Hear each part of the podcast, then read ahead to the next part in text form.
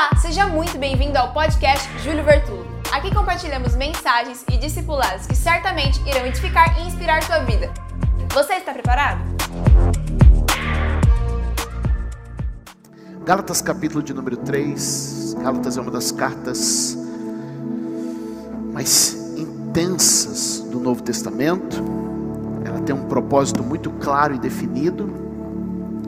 E quando um crente consegue entender Gálatas, ele cara, é uma coisa de mudança de mentalidade. Mudança de mentalidade. Porque ela é uma carta para quebrar cativeiros, desfazer encantamentos, afastar enganos e ilusões. Guarda isso. Guarda isso. Olha para mim antes da gente entrar no capítulo 3, que é o nosso capítulo. Eu não vou ler todo para a gente ganhar um tempo, mas eu vou separar alguns textos. Depois eu queria que você se dedicasse a isso, a estudar essa carta. Tudo bem. Vamos lá. Olha para mim. O apóstolo Paulo evangeliza os Gálatas. E eles logo abraçam o Evangelho. Todos vocês já sabem, nós estamos ensinando isso. O Evangelho é a boa notícia. O Evangelho é a boa notícia. São as boas novas de Deus dadas a nós. Eles abraçam o Evangelho com paixão. Eles abraçam o Evangelho com paixão. Mas o apóstolo Paulo recebe informações que alguns judeus se infiltraram no meio da igreja e começa então agora a impor sobre os Gálatas costume da lei, o uso da lei, trazendo sobre eles algo a mais que o Evangelho, afastando do Evangelho a simplicidade.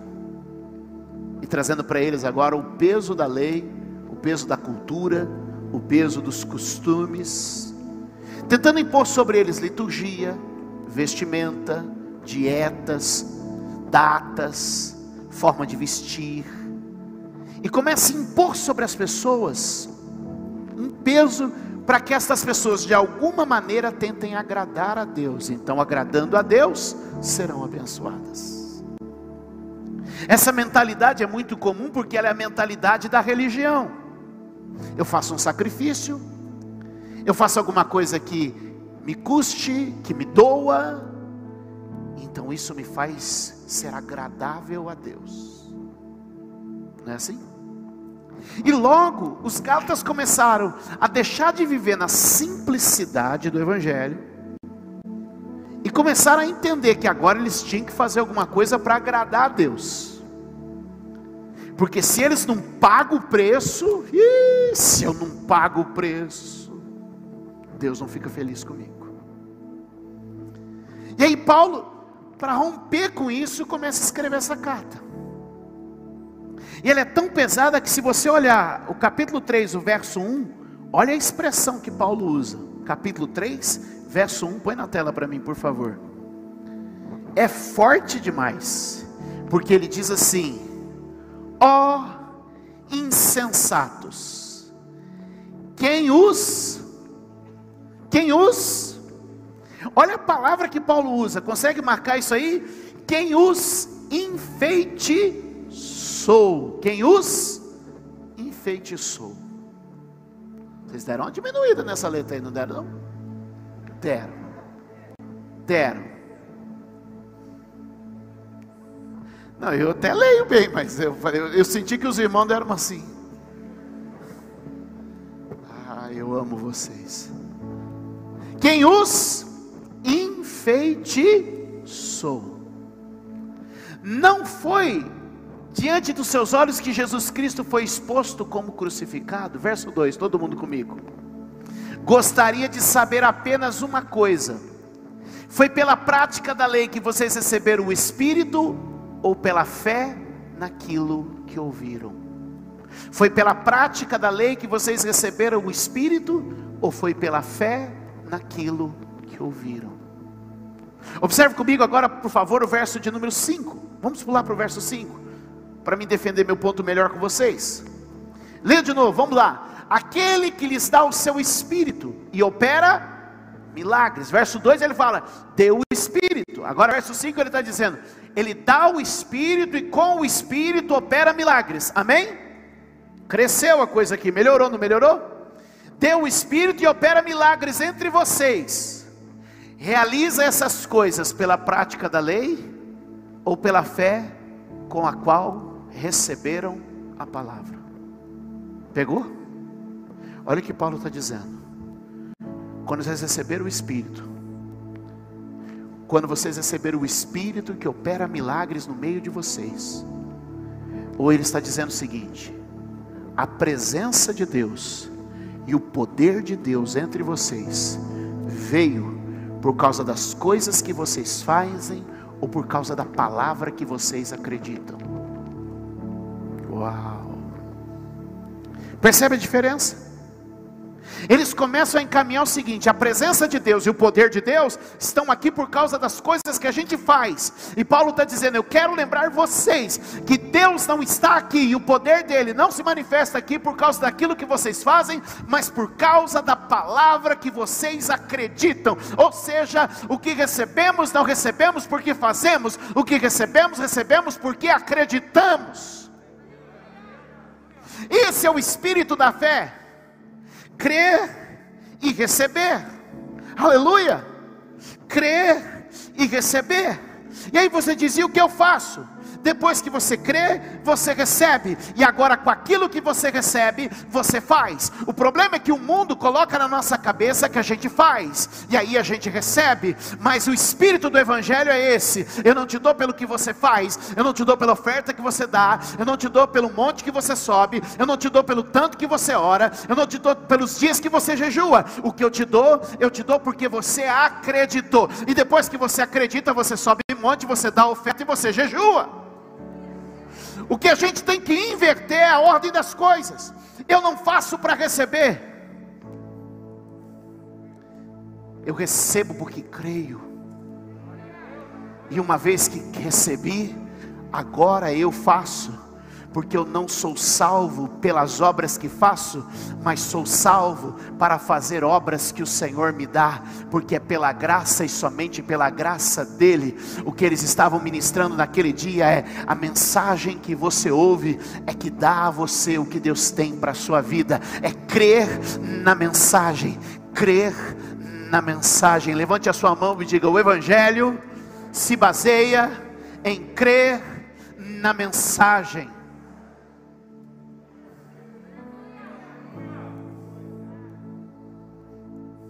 Os discípulos certas vezes chegaram a Jesus, em João capítulo de número 6, e perguntaram assim: Senhor, o que faremos para realizar as obras de Deus?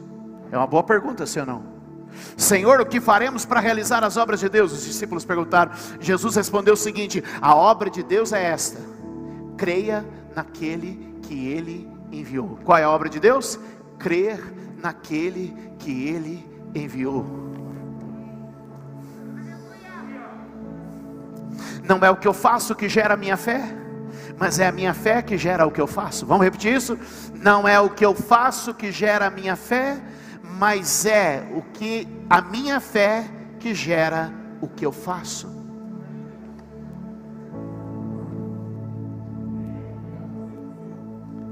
Mas os Gálatas haviam sido impregnados pela religiosidade judaica. E agora eles estavam querendo ter símbolos, amuletos, dias, práticas, e isso começa a invadir a igreja. E Paulo diz o seguinte: vocês estão achando que fazendo essas coisas vocês se tornarão mais santos?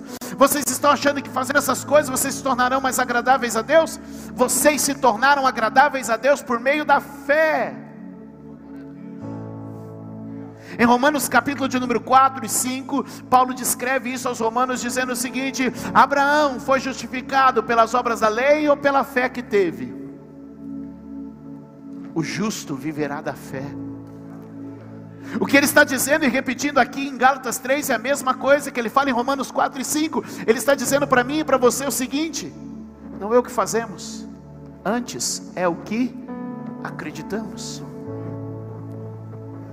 E o texto segue, se a gente separar alguns textos, você vai ver, verso de número 7, vamos colocar aqui, Gálatas 3, 7, vamos lá. Olha o que diz o texto: estejam certos, estejam certos, portanto, de que os que são da fé, estes é que são filhos de Abraão. Verso 9: Assim os que são da fé são abençoados juntamente com Abraão, homem de fé. Verso 14, olha, olha que coisa linda isso. Isso para que em Cristo Jesus a bênção de Abraão chegasse também aos gentios, para que recebêssemos a promessa do Espírito, por meio da, mediante a não é o que vocês estão fazendo, Gálatas, que está trazendo a bênção de Deus, a herança de Abraão sobre a vida de vocês, mas é a fé que vocês têm no coração, é a mensagem que vocês abraçam. Verso de número 29, vamos lá? Olha o que o texto diz. Eu estou saltando para a gente ganhar um tempo, não daria para ler o capítulo todo. E se vocês são de Cristo, são descendência de Abraão, leia comigo, e herdeiros segundo a promessa. Eu separei uma lista de cinco benefícios que a fé traz nesse texto. Olha o que Deus diz. Foi pela mensagem que vocês receberam o Espírito. Foi pela mensagem que vocês receberam milagres. Foi pela mensagem que vocês se tornaram abençoados. Foi pela mensagem que vocês foram livres das maldições é pela mensagem que vocês se tornam herdeiros de Abraão. Levante a sua mão e diga: Eu recebi pela palavra o Espírito, eu recebi pela palavra os milagres, eu recebi pela palavra a bênção, a libertação e a herança de Abraão. Dê um aplauso ao Senhor nesta noite, isso é tremendo, isso é poderoso, isso é libertador. Dá um glória a Deus aí, igreja. Dá um glória a Deus aí. Deus está fazendo cair o cativeiro da religiosidade. Deus está fazendo cair no cativeiro da prisão que muitas pessoas vão com medo de desagradar a Deus, de fazer as coisas. O que, que eu tenho que fazer para ser abençoado? E Deus está dizendo: Tu já é abençoado. O que te abençoa é a palavra que você crê, é a mensagem que você crê, é a fé que você guarda em seu coração. E aí você diz, mas eu tenho que fazer nada? Não, você vai fazer muito. Só que você não vai fazer obra, você vai dar fruto. Você entendeu? É por isso que Gálatas, depois do capítulo 5, vai dividir: ó, obras da carne, frutos do espírito. Porque obra é uma coisa que eu faço por empenho, por esforço. Fruto é uma coisa que eu produzo por natureza. Essa é a verdade do Evangelho. A lei é uma imposição de fora para dentro. Muda a sua estética, muda a sua linguagem, muda seu comportamento, para você ficar com cara de crente. E o Evangelho é uma mudança de essência, da genética mais íntima do homem é de dentro para fora. E aí muda, porque se muda a essência, você produz fruto. O que estava acontecendo com os Gálatas é que eles estavam deixando de produzir fruto para realizar a obra. Obra é cansativa, obra é pesada fruto. Você não vê uma, um limoeiro dizendo, ah, eu, eu preciso dar limão, eu tenho que dar limão, vou dar limão. Você vê? Só está lá e vai sair limão. Por quê? É fruto, é natureza. É natureza. Eu, aí eu tenho que ser mais pacífico, eu tenho que ser mais pacífico, eu tenho que ser mais pacífico. Não consegui ser pacífico, pastor. natureza mudada, fruto mudado. Quando você vê, você já tem outro comportamento que vem de dentro. E isso é fruto da mensagem que você acolhe no seu coração. Gálatas não são as obras da lei, mas é a fé que vocês têm, que derrama o Espírito, que opera milagres, que abençoa, que liberta da maldição e te traz herança de Abraão. Sabe o que é isso? Ó, uma mão cheia, uma vida completa e bendita na presença do Senhor. Qual o ponto que nós chegamos aqui agora então? Que é o quanto eu acredito que de fato faz a diferença. E aí eu faço uma pergunta: que parte desse livro funciona? Qual é a parte deste livro que funciona? E eu lhe respondo: esse livro te responde à medida que você crê. Esse livro fala de salvação, não fala? Mas só salva quem acredita. Esse livro fala de bênção, sim ou não? Mas só abençoa quem crê. Qual parte da Bíblia funciona? Aquela que você acredita. Porque Deus responde à fé. Posso ouvir um amém? Isaías 53, verso 1. Isaías me ajuda a, a mostrar o meu ponto. Vamos lá? Isaías 53, 1. Isaías faz o que a gente chama de uma pergunta retórica. Não é porque ele está querendo saber, é porque na pergunta tem uma resposta. Na pergunta tem uma reflexão que responde. Ou seja, a própria pergunta é uma resposta. Pegou?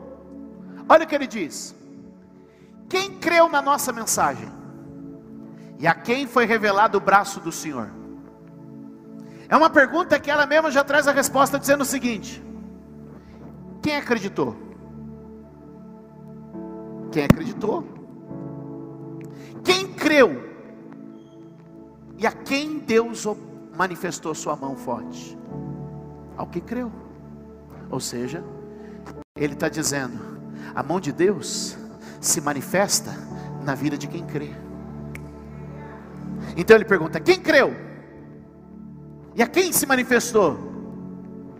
Ao mesmo que creu, é o mesmo que a mão de Deus se manifestou. A ideia desse tipo de pergunta é que ela provoca uma reflexão ao receptor da pergunta. Então ele vem assim: a quem, quem acreditou? Digamos assim, que aqui fosse fazer esse tipo de pergunta e a gente perguntaria: quem acreditou? Aí 20 pessoas levantariam a mão. E aí depois eu perguntasse de novo: e alguém aqui experimentou o poder de Deus? Os mesmos 20 iam levantar. Porque a mão de Deus se manifesta na vida daquele que Levante a sua mão e diga: tempo de crer. Pois onde crê, Deus se manifesta. Então ele pergunta: quem creu na nossa pregação? Almeida 21 diz isso: quem creu na nossa pregação? E ele diz assim: e a quem se manifestou o braço de Deus? Ao mesmo que creu, porque Deus opera por meio da fé. Levante sua mão e diga: o justo viverá da fé. O que eu estou dizendo é que não basta a gente ter uma fé litúrgica, uma fé racional, apenas. A gente precisa ter uma fé espiritual, incendiada na presença do Senhor. Não basta só ter o livro, é preciso crer nele. Não basta ter só a letra, é preciso ter o Espírito. Quem está comigo? Abre comigo Marcos capítulo de número 1. Marcos 1, 21. Põe lá. Pega isso aqui.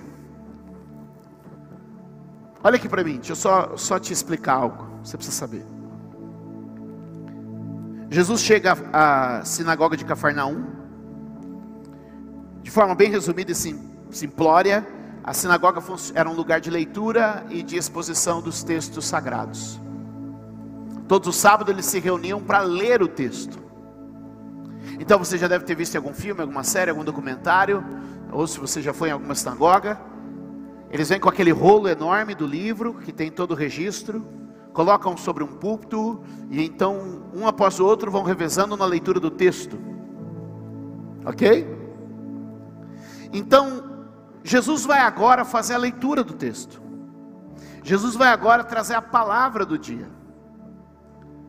Ele vai usar o mesmo rolo. Ele vai usar o quê? O mesmo rolo. Ele vai usar o mesmo papel, a mesma tinta, o mesmo texto, que é importante. O mesmo texto. Mas olha que as pessoas vão perceber algo diferente. Marcos 1, 21. Ele pega o mesmo rolo, abre o rolo, põe lá no púlpito e Jesus começa.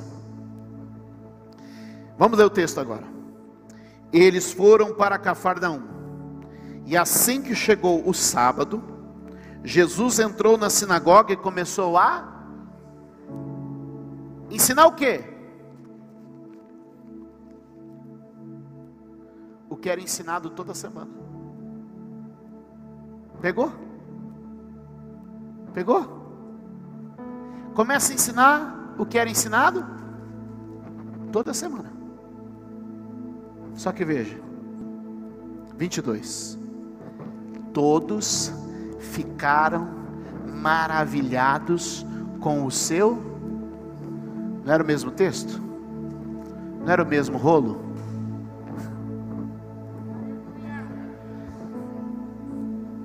A Bíblia, antes de ser um livro de entendimento, antes de ser um livro de fé, de, de sabedoria, é um livro de fé. E existe diferença entre quem lê só com entendimento e quem lê com fé. Existe uma clara diferença entre quem está lendo só com raciocínio só com a sabedoria humana, terrena. E Tiago faz essa distinção. No capítulo 3 da carta ao Tiago, ele diz: existe uma sabedoria espiritual, existe uma sabedoria que vem de cima, e existe uma sabedoria que é da terra. Quem lê só com a sabedoria da terra, tem um efeito. Mas quem lê o mesmo rolo, tomado pelo Espírito, envolvido pela fé, tem uma experiência diferente. Qual que é a minha proposta aqui hoje? Continue buscando sabedoria nas escrituras. Continue buscando entendimento nas escrituras. Isso não é errado, mas também não é o principal. O principal é que a gente leia este livro com fé. Lê este livro com poder, lê este livro na presença do Espírito Santo, lê esse livro cheio de Deus, e você vai perceber que isso vai começar a provocar em você uma vida espiritual mais ativa e mais frutífera para a glória de Deus. E é essa minha oração, meu desafio é que a gente não saia daqui intelectuais da Bíblia, racionais da Bíblia, que a gente aprenda muito, que a gente descubra muito, que a gente saiba muito, mas deixa eu te dizer uma coisa, que a gente saia daqui fervendo na fé, queimando no Espírito, porque a gente crê no que está escrito neste livro, a gente crê no que está escrito neste livro. Quantos pode dizer amém? A Bíblia explica muita coisa, mas não é um livro de explicação. Vou repetir isso para você. A Bíblia explica muita coisa, mas não é um livro de explicação. Se fosse um livro de explicação, começava diferente do jeito que começou. Já leu Gênesis 1? 1. Irmãos, se Deus quisesse explicar alguma coisa, Ele ia começar daquele jeito? Ele ia começar, prazer, eu sou Deus, agora eu vou explicar para vocês como tudo isso funciona. Não, Deus já dá no peito. No princípio criou Deus o céu e a terra. Irmão, ou você lê com fé ou você fecha na primeira página. Ou você tem fé ou você. Peraí, como é que é? Ele fez isso tudo aqui falando? Ah, esquece, esquece, esquece, esquece, esquece. O que, que eu estou dizendo para você? Deus explica, explica. Deus dá sabedoria, dá sabedoria. Mas o que Deus está ministrando hoje aqui na igreja é que cada um de nós deveria ler esse texto com mais fé. Quem pode dizer amém? A Bíblia diz, meus amados, que tudo quanto foi escrito, foi escrito para crermos. Tudo quanto foi escrito, foi escrito para crermos. Qual o objetivo da Escritura? Produzir fé. De sorte que a fé vem pelo ouvir e o ouvir da palavra de Deus. João disse o seguinte: se fossem registrados todos os milagres que Jesus fez, não haveriam livros suficientes no mundo para registrar. Mas ele diz o seguinte: mas os que foram registrados, foram registrados para que nós venhamos a crer. Qual é a diferença? A diferença, meus irmãos, é que nós precisamos ler o mesmo rolo, tomados de um espírito de fé. Não lendo isso como um manual de regra, mas lendo isso como combustível. Antes de nos ensinar a nos comportar, este livro nos, nos alimenta para viver. Tem gente que se perdeu buscando na Bíblia apenas racionalizar. E o Espírito Santo nos traz aqui hoje para dizer: antes de te dar sabedoria e inteligência, ela é pão para você, ela é água para você, ela é alimento para a sua vida. Tenha alguns minutos, o tempo que você puder ter, pouco ou muito tenha tempo com a palavra de Deus todo dia. E eu lhe garanto que isso vai mudar o seu estado de espírito, vai mudar a sua condição interior, vai transformar sua mente, vai avivar o seu espírito e vai renovar você no poder da fé, porque vai ser como Jesus aqui, quando ele abriu o livro, o mesmo livro, o mesmo livro da semana passada, o mesmo livro do mês passado, o mesmo livro do ano passado, quando ele começou a falar deste livro, eles disseram: aleluia, porque ele ensinava como quem tem autoridade, não como os mestres da lei. Porque enquanto os mestres da lei estavam passando regra, Jesus estava passando espírito. Enquanto os mestres da lei queriam forçar algo de fora para dentro, Jesus estava puxando algo de dentro para fora. E eu creio que esta noite Deus te colocou aqui para ouvir essa mensagem, porque já veio muita coisa de fora para dentro, de fora para dentro, mas agora Deus quer tirar algo de dentro para fora. Obrigada por ouvir mais uma mensagem. Deus abençoe sua vida.